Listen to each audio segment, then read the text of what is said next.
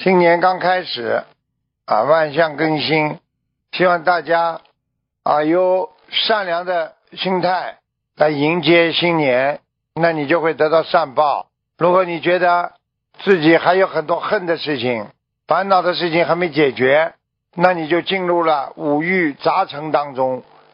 你就放不下。你觉得去年这个人对我不好，去年这个不好的事情发生，那你说你这种心态你能过得好吗？所以真的有智慧的人就要学会放下，过去的已经过去，新的啊正在开始，所以把握好今天新的东西，你才能消除昨天的困惑。